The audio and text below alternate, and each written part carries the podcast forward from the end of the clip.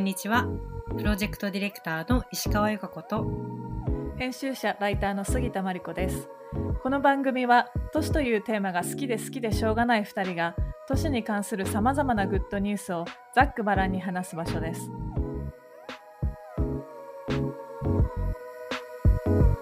Good news for cities.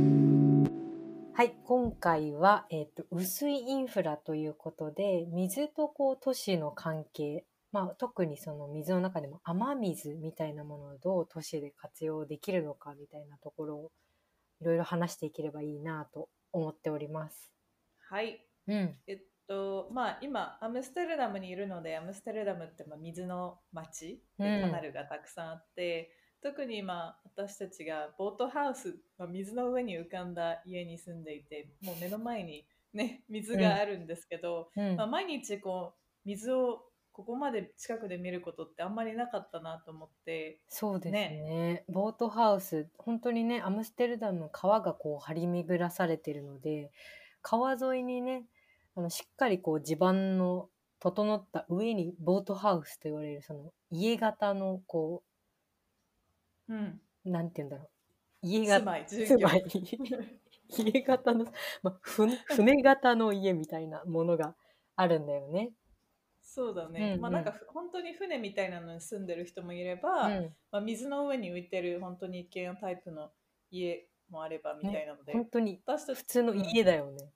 そうだね。私たちは校舎、普通の家って感じなんですけど、うん。まあ、窓開けたらさもうなんか本当手で水触れるぐらい近くにあって、うんでそうだね。いろんなこうカモとかさ白鳥とかもよく来るし、うん。あとでもそうだね。最近話してたのはなんだろう、まあ、時間帯によって川のな川れ？み水の流れがちょっと違かったりとか、ゴミが流れてくるのが違かったりだね。そうだね。例えばこうアムステルダムね結構その海洋性気候なんで年間通じて結構雨雨が降る気候なんだけど、最近結構うん。晴れがずーっと続いてたら、なんかうん。川が流れなくなったりしてたよね。そうだね雨降ってないからかなみたいな。結構その天気と川みたいなのにも敏感になんか毎日見てるとねなるよね。うん。あと今日窓を開けたらちょっと匂いがして水っぽい匂いというかあんまりちょっと臭かったんだけどでもなんかそういう匂いにも水の匂いみたいなのもあんまり意識したことがなかったなと思ってうん最近ちょっとね水がテーマに考えることが多かったかなと思ってこの話題を選びました。うんうんううんんでなんかそのオランダってこう堤防がなければ国土国土のほぼ半分が水に沈んでしまう国ということで、つまり、ね。海より下のレベルに町があるっていうね。ところが、不オランダのすごい特徴的なところだよね。そうだね。うん、だからもうまあ、うん。地図を、過去のさ地図を見てるとオランダ面白いよね。なんかあれ？ここ海だったのに なんか何年後かの地図を見るとめっちゃ土地ができてるぞみたいな感じで、ね結ね構その沼地をね開拓して国土を自分たちでこう広げてきたっていうようなこう、うん歴史というか歴史と技術を持ってるのがオランダっていう国なんだなと改めてね。そうだね。そうだね。埋め立てと、うんその水のコントロールシステムみたいなのがもうすごい世界一進んでるみたいな。そうだ感じなんねだよね。うん。なんかあのドバイで有名なザ・パームっていうこういうわかる？なんかこうツリー状ヤシのの木みたいな。アイランドも。そうそうそう、はいあれもなんかオランダの建設会社があやっているみたいでやっぱそのん。そこら辺の技術は世界でもトップクラスなーようです。うん。そうだね。まあうん。なんか前回のニュースレターでもちょっとその薄いインフラについて話したんですけど、まあうん、オランダは水をこう排除するのではなくコントロールして共存するっていう、うん。まあ、都市うん。作り、街づくりみたいなのが得意っていうことで、まあ、確かにさここまで水に近い生活を今してるとさここまで水が近いのにこう洪水になって家の中に入ってこないのかみたいな、うん。結構考えるんだけど、うんうん。日本だったら多分その上下がすごいあるからうん。難しいのかなと思ったんだけどうん。多分オランダはそれが完璧にコントトロールしてるよね。されてるというね。でうん水に関して、うん。とまあ現地の都市計画課水水のエキスパート、うんうん。薄いインフラのエキスパートで都市計画課の方にお話を聞いたりとかもしたんだけど、どういう話を聞いたかちょっとご紹介いただけますか、あの、リュウ・マキさんっていう方でご存知の方もいるかもしれないんですけど、アムステルダムの、えっ、と、市、アムステルダム市で働いていらっしゃる、うん。働いていらっしゃったって感じかな、うんシニアデザイナーで、結構その薄いインフラの導入とか水のエキスパートとして、その公共空間のデザインとか都市計画に関わっているような方からお話を聞く機会があって、アムステルダムのその水と空間の事情だったり、その薄いインフラっていうものをどう作ってるかみたいな話をちょっとみんなでオンラインでお伺いしたっていう感じの回でしたね。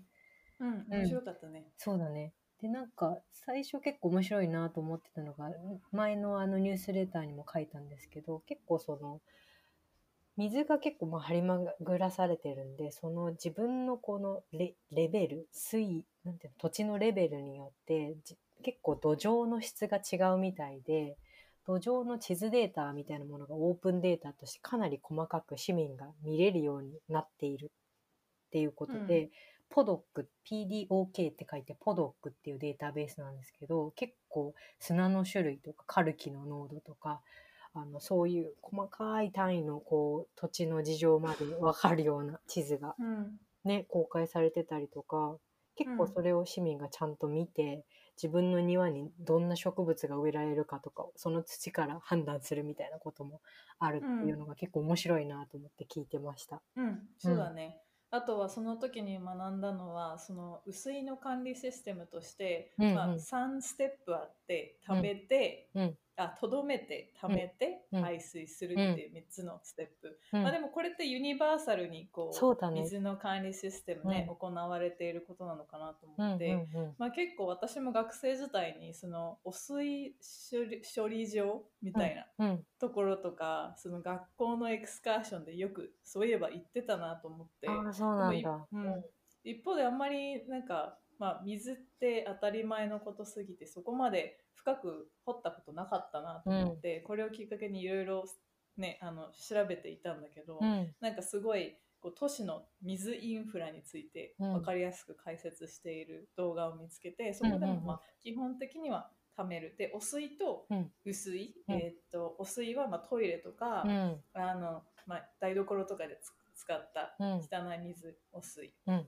で、えーっと雨水が雨の水だよね、うんうん。あの洪水とかだったり台風だったりとか普通の雨とかで、まあ、空から降ってくる、うん。水みたいなもので分けて、それぞれこうフィルタリングシステムとかが違うから、うん。あのどこにたここにパイプを流してここに入れてみたいな、うん。でそれにフィルタリングして、うんでまだきれいにして流すみたいうん。なうん。感じで、ただなんか面白いなと思ったのがあのマネジメントできる水の量っていうのはどうしてもキャパシティがあるから、うんそれを超えてしまった場合は、もう河川とかにもうそのまま流されてしまうみたいなことがはい結構あるみたいなことと、うん。あとなんか洪水とかその薄いみたいなのも綺麗なだけじゃなくて、うんそのアスファルトの上にこう水が流れたらそのアスファルトに染み込んだガスガソリンみたいなのが溶け出してそれにこう入っていったりとか、ゴミとかも一緒に流れていくのにそれが、あの汚水と同じようにフィルタリングされてそのまま河川に流されちゃうとか、うん、なんか結構いろんな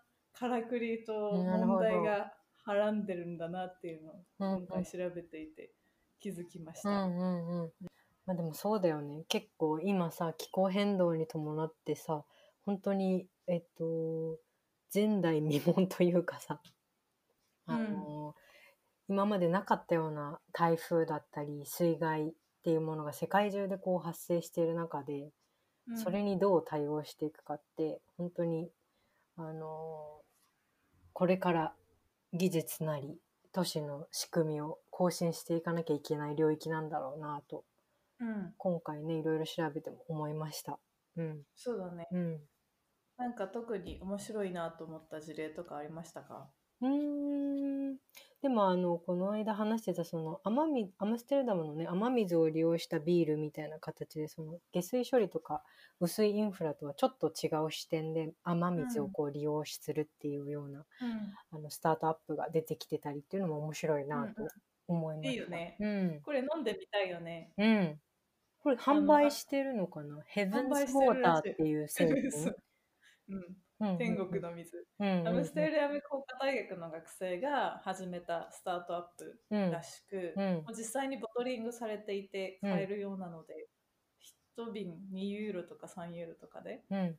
飲んでみたいなと思いました。うんうん。なんかそれこそね渋谷ビールとかね、うん。わかんないけど渋谷に降ってきた雨で作ったビールとか、そういうのが将来的にできたらうんうん。面白いんじゃないかなっていうのと、うんうん。多分それそのもののなんかインパクトみたいなものよりも、うん実際にねあの時間もビール作るのは時間もかかるし使う水っていうのもかけられてるとは思うんだけど、うんなんかそのあ雨とかうん水みたいなものに,、に人々が注意を向けるきっかけになる、いいプロジェクトだよね。そうだね。なんか身近に飲むものにそういうものが使われてるってなると、そこへのこう、想像力とかね、イメージっていうものが感じられるよね、うん結構ね。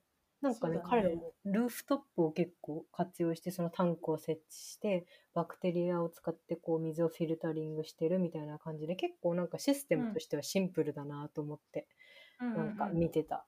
なんかあどこででも結構できそうだなっていう感じ。おおいいね、いいね。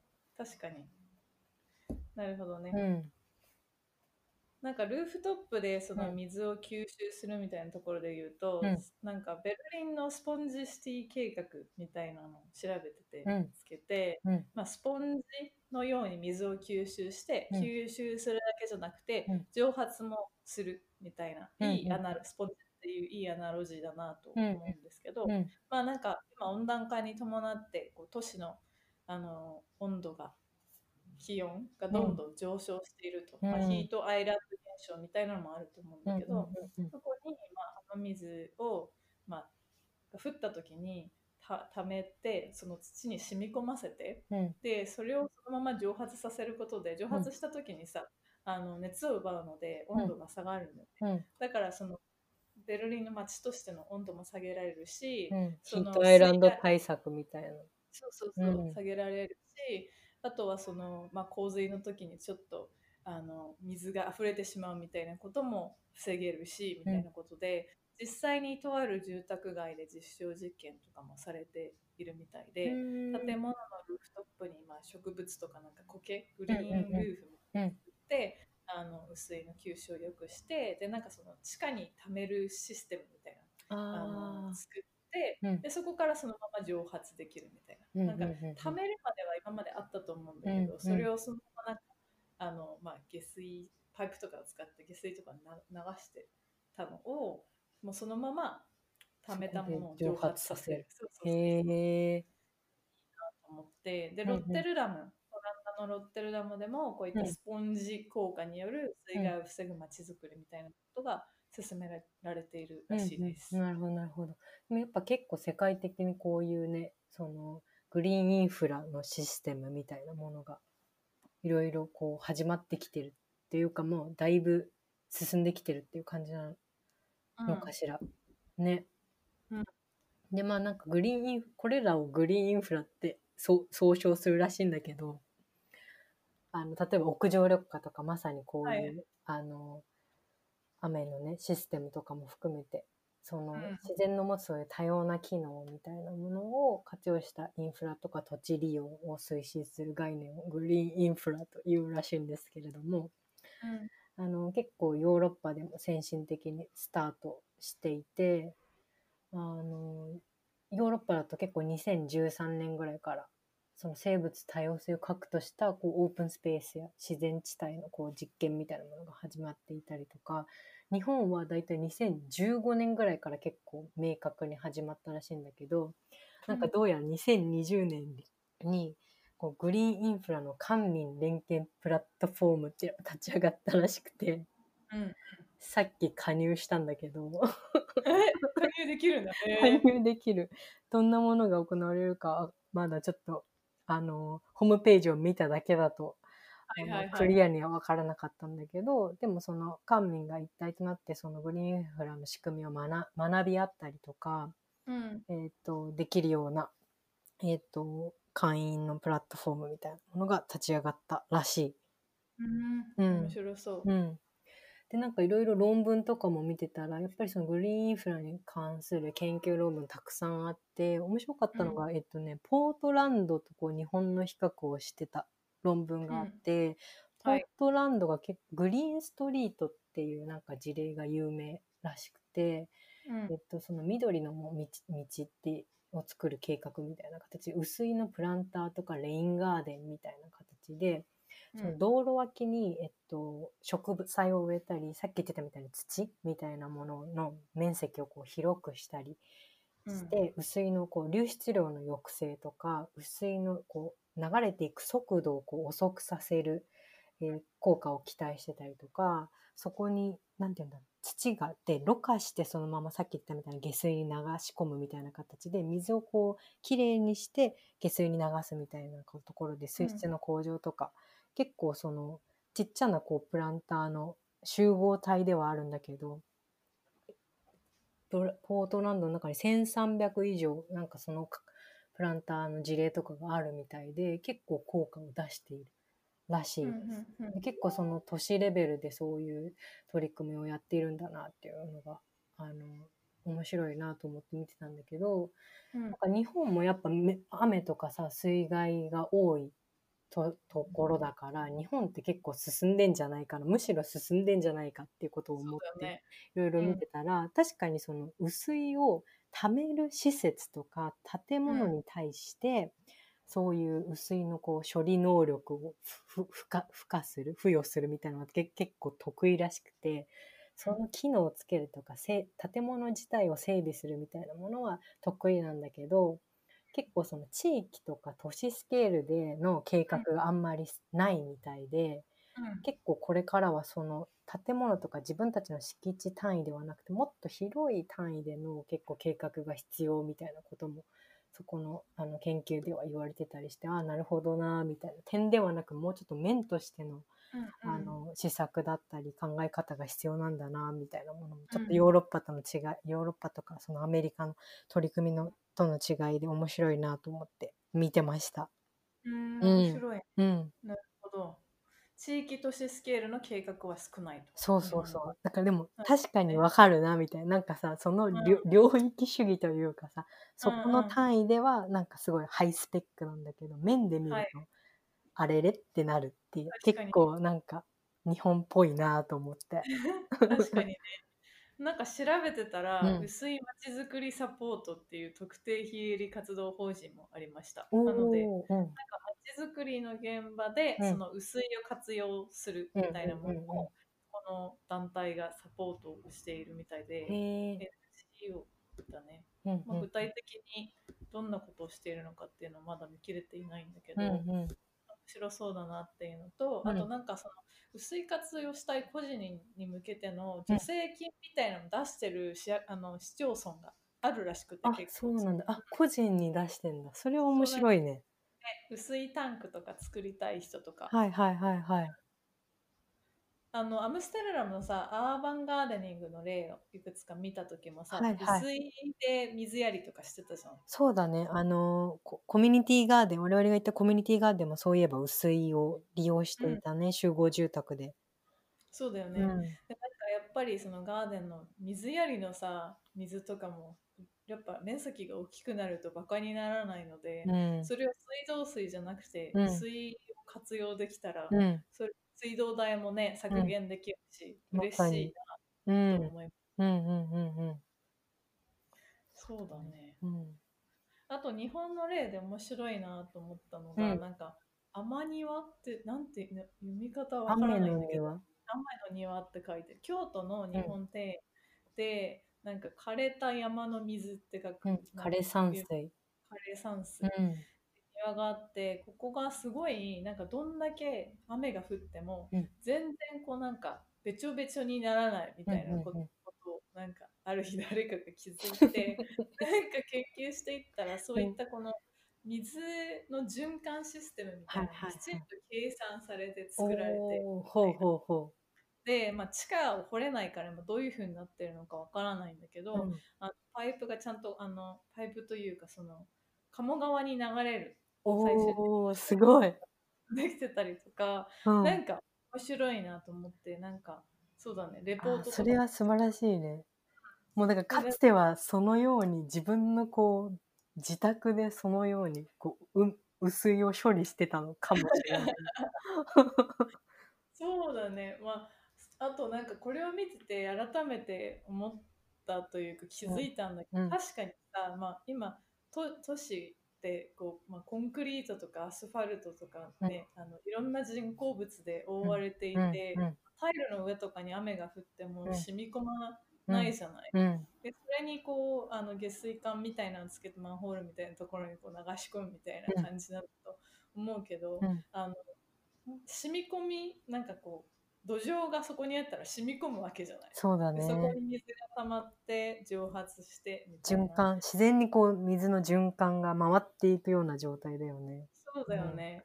でなんか当たり前のことなんだけどそうだよあね。そうだそうだなと思ってその都市を覆っているこう皮膚みたいなものがうんうん呼吸できないまと、さにまさに。そう水が行ったり来たりできないんだなと思って、うん。まあ、人工的なその素材であれその吸収しやすいものうん。を作る使うとかね、まあ、テラコッタとかさ、うんあの素焼きのタイルとかあはいれ水吸収するし、うん。